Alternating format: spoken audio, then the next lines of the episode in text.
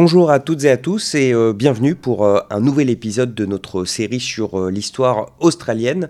Aujourd'hui un nouvel épisode consacré au documentaire Australian Wars.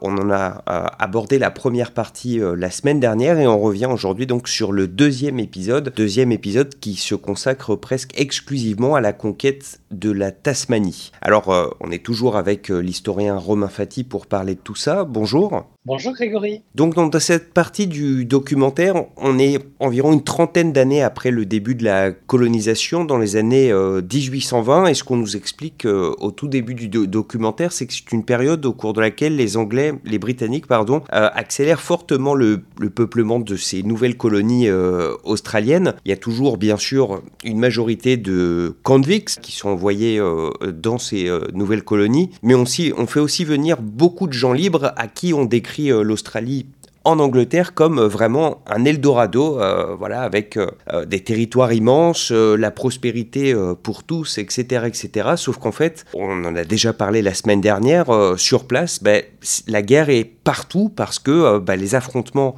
entre les Britanniques d'un côté et les différentes communautés aborigènes sont ben, elles sont partout en fait, sur tous les territoires. Et, d'après ce que j'ai compris de cet épisode, c'est que en Tasmanie en particulier, ça a été très violent. Oui, tout à fait. Et, je pense que pour nos auditeurs, il faut rappeler que la conquête de l'Australie ne se fait pas en un jour. Hein. On, connaît mieux en France la conquête de l'Ouest aux États-Unis, hein, où ça avance avec le train kilomètre par kilomètre. Euh, ce qui se passe en Australie, c'est que d'abord, on colonise autour de la région de Sydney, euh, et puis après on forme l'État de Nouvelle-Galles du Sud, euh, et puis il y a d'autres points d'entrée de la colonisation, euh, la Tasmanie, puis plus tard le Queensland, puis plus tard l'Australie méridionale, et Western Australia, l'Australie occidentale, ne vient vraiment que, vers la fin.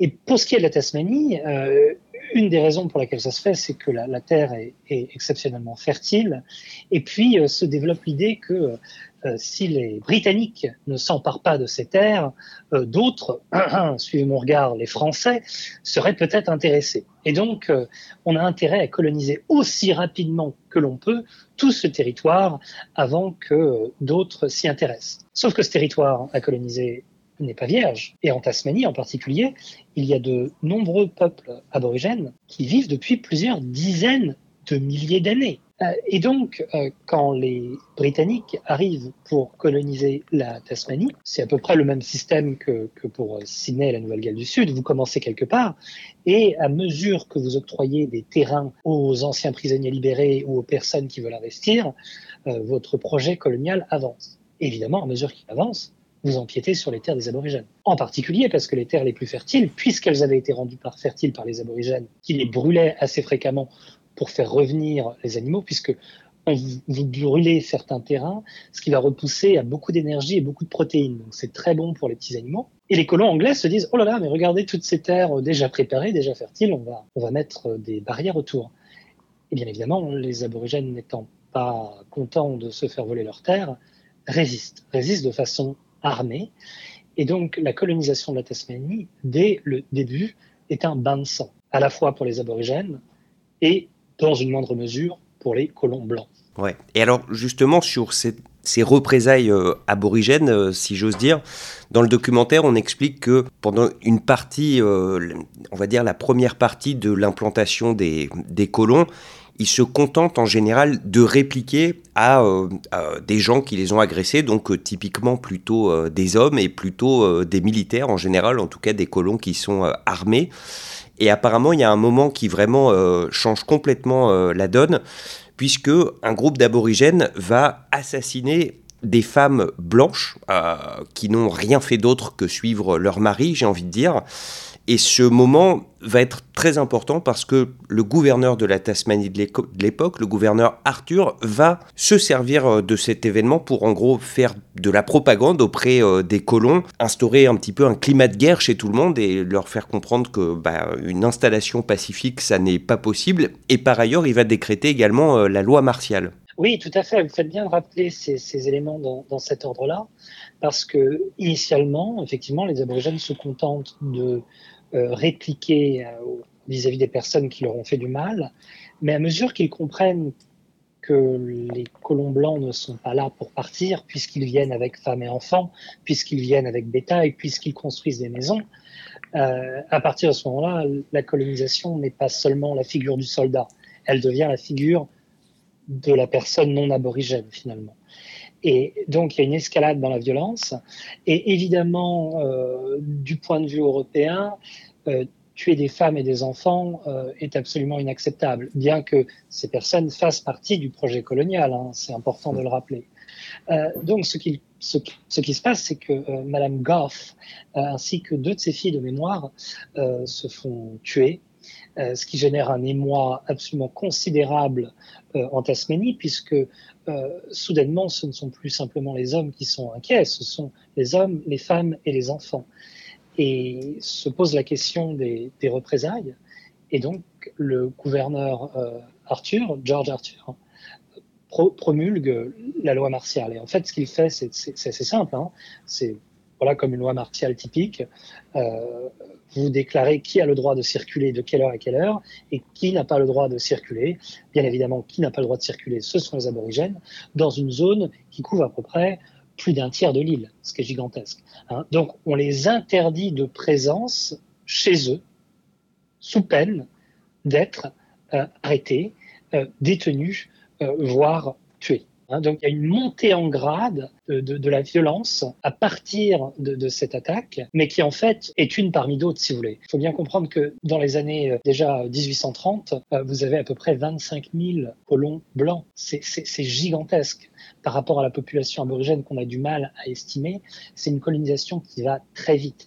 Et, en plus des colons blancs, euh, vous avez euh, sous 15 ans à peu près euh, un demi-million de moutons. Il faut se rendre compte que ces gens-là sont là pour rester, les aborigènes le réalisent. Vous le disiez, enfin, donc la loi martiale est, instaurée, on impose des conditions drastiques aux aborigènes, plus que drastiques d'ailleurs, ça devient bah, invivable puisque vous l'avez dit, on leur interdit d'être chez eux, de chasser sur leurs terres, etc., etc. Et pourtant, en fait, ces expéditions et l'application de la loi martiale, ça produit pas énormément d'effets, puisque les aborigènes, euh, en tout cas en Tasmanie, ne sont pas euh, des purs sédentaires. Et en fait, les Anglais essayent euh, de les trouver pour les arrêter, mais ils n'y arrivent pas. Et donc, les autorités décident de, créer, alors en anglais, le terme, ce sont des roving parties, mais en gros, ce sont des espèces d'expéditions de chasseurs de primes euh, qui sont payés par aborigènes arrêtés qu'ils ramènent euh, dans les villes pour, pour les mettre euh, en prison. Est-ce que vous pouvez nous parler un petit peu de ces roving parties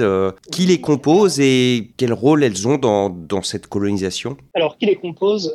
Des, des, colons blancs extrêmement motivés, des prisonniers hein, qui ont besoin d'argent et qui ont surtout besoin d'un pardon.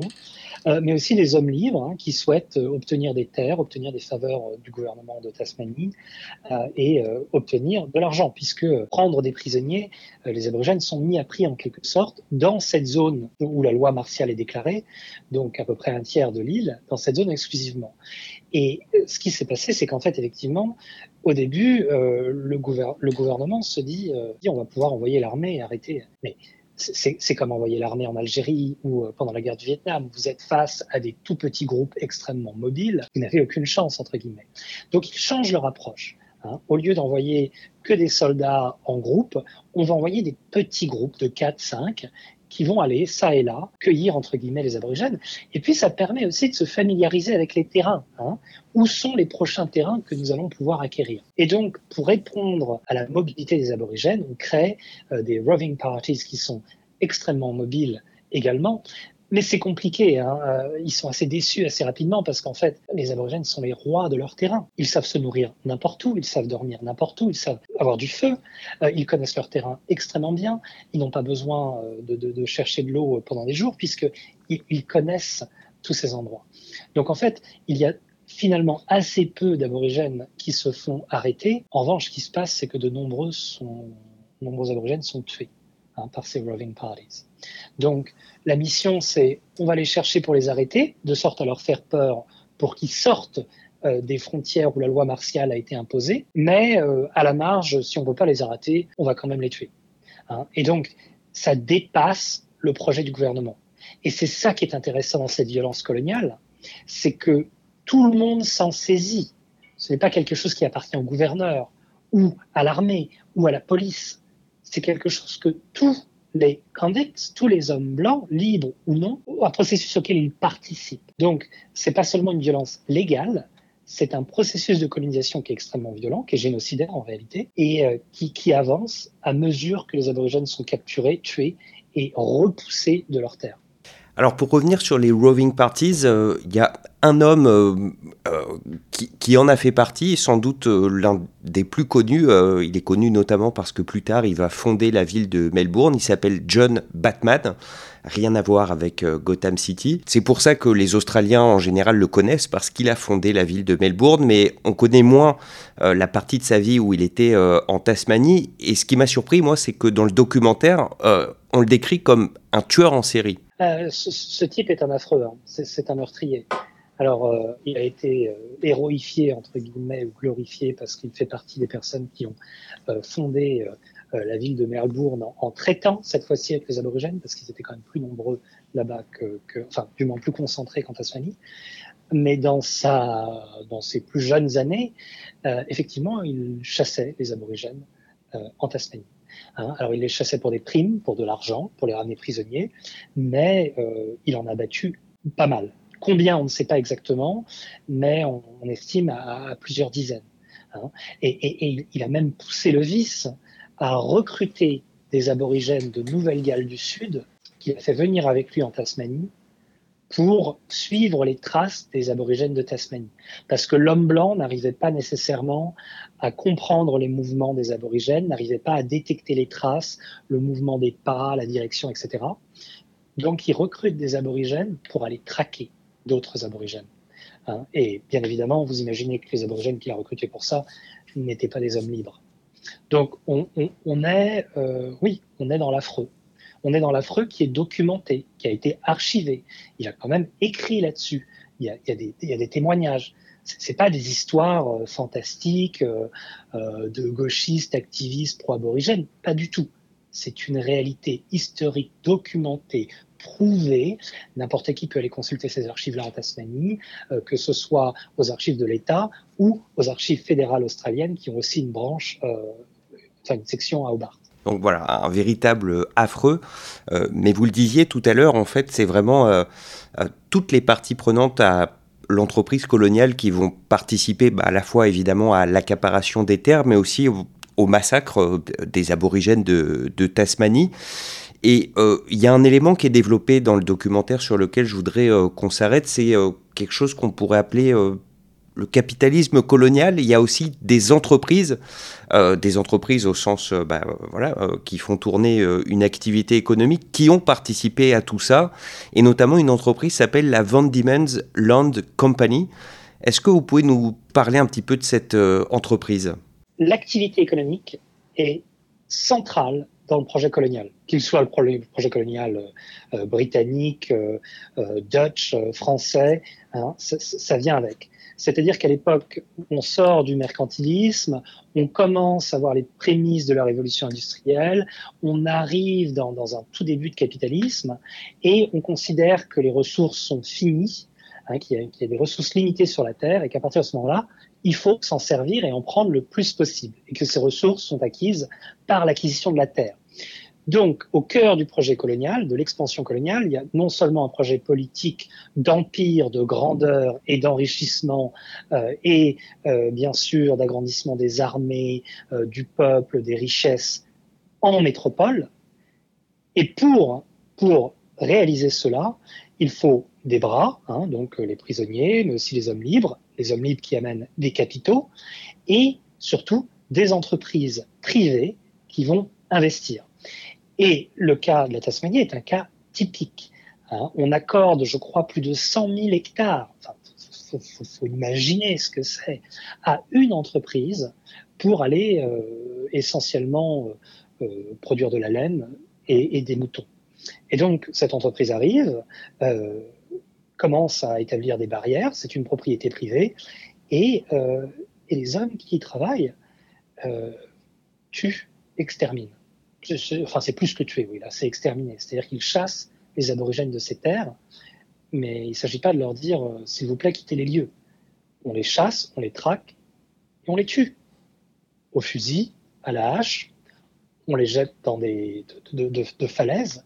Tout ça également est documenté. Alors je précise à propos de cette entreprise que elle existe toujours, elle a changé de nom depuis et de propriétaire, mais euh, il y a toujours un territoire dans le nord-ouest de la Tasmanie qui appartient à une entreprise qui fait de l'activité pastorale qui vaut plusieurs centaines de millions de dollars. Comme quoi, euh, les choses ont fini par changer parce que j'ai lu également que bah, dans ses premières années euh, d'installation, en fait, la ferme est extrêmement mal gérée et qu'apparemment pendant plusieurs années, l'abattage des arbres et la vente du bois pour bah, mettre en place des champs pour que les moutons puissent paître rapporte beaucoup plus d'argent que euh, la vente de laine parce que eh bien, les gens qui gèrent cette ferme euh, sont des éleveurs euh, catastrophiques. Une, petite question qui vient en parallèle. On sait que en Tasmanie aujourd'hui, il y a quasiment plus aucun aborigène, quelques descendants, mais pour le dire de façon un peu crue, des Noirs ils ont tous disparu de, de la Tasmanie. Et j'avais lu quelque part que, un petit peu comme pour les Mayas en Amérique centrale, on expliquait que de toute façon, cette civilisation était, au moment où les Espagnols arrivent, déjà sur le déclin et que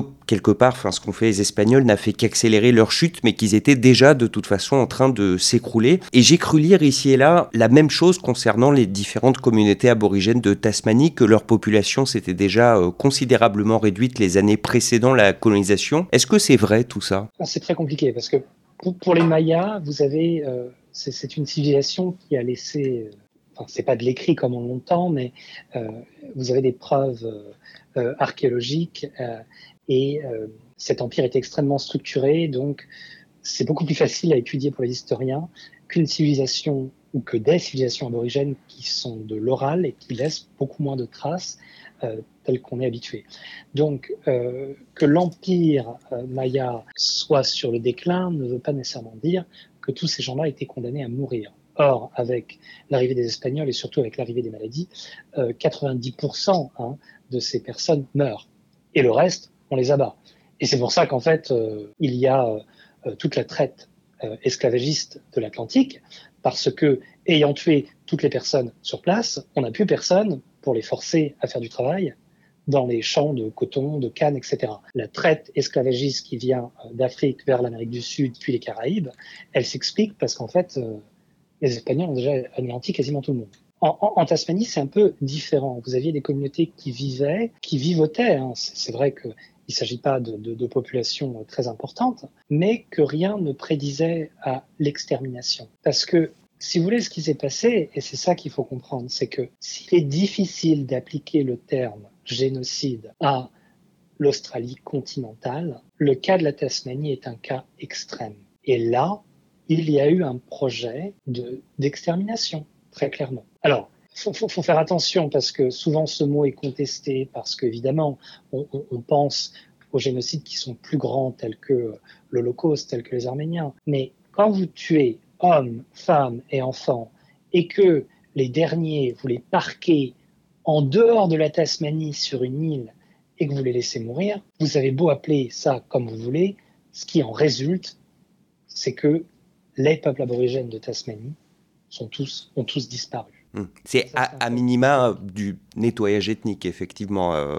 voilà, Alors après, euh, il y a eu quelques, quelques personnes, quelques aborigènes qui, euh, par le fruit de viol, généralement, ont réussi à produire des enfants qui plus tard ont donné eux-mêmes des enfants, etc.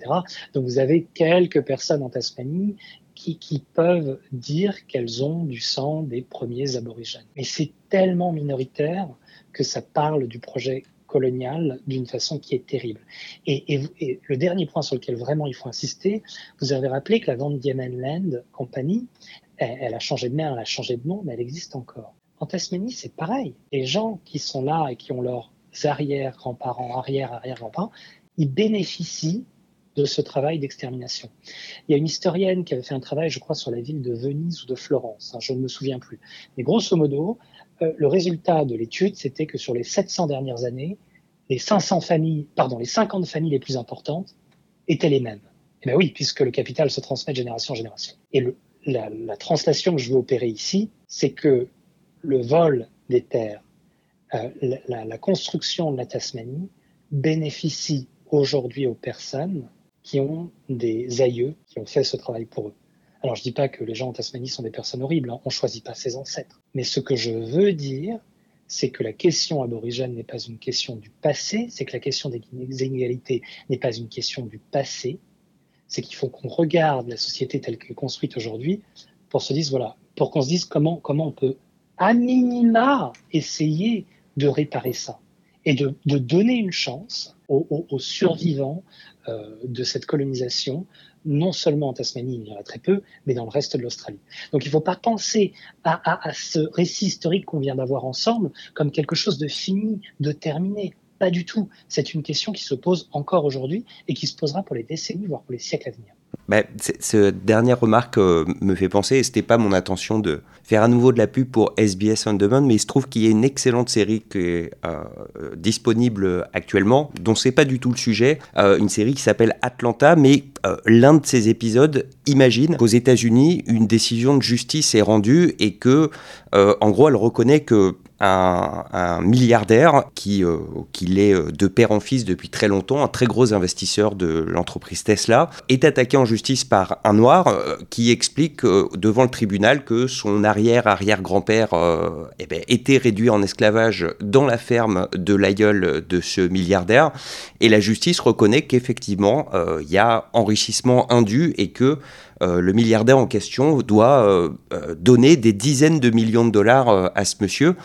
Et donc, évidemment, bah, effet en cascade, euh, le truc se généralise, tout le monde vérifie euh, euh, où ont été exploités leurs ancêtres, les autres vérifient est-ce que bah, j'ai eu des esclavagistes, etc. Et bref, la société américaine change complètement de visage. Et, et tout, en soi, l'épisode est plaisant à regarder, mais ça rejoint un petit peu ce que vous disiez, c'est qu'à un moment, il y a des personnages dans l'histoire qui racontent pour nous euh, les Blancs, euh, toute cette histoire, euh, c'est un petit peu mystérieux, c'est dans le passé, on prétend que...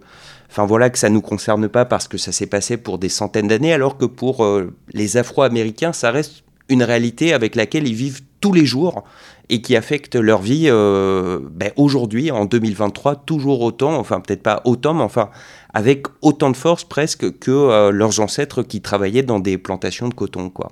Totalement. Et, alors, je ne vais pas hein, faire la Arlette Laguillet et expliquer que les riches et puissants sont tous mauvais. Pas du tout. On peut être riche et puissant, avoir de très bonnes intentions, vouloir euh, se battre contre le réchauffement climatique, etc.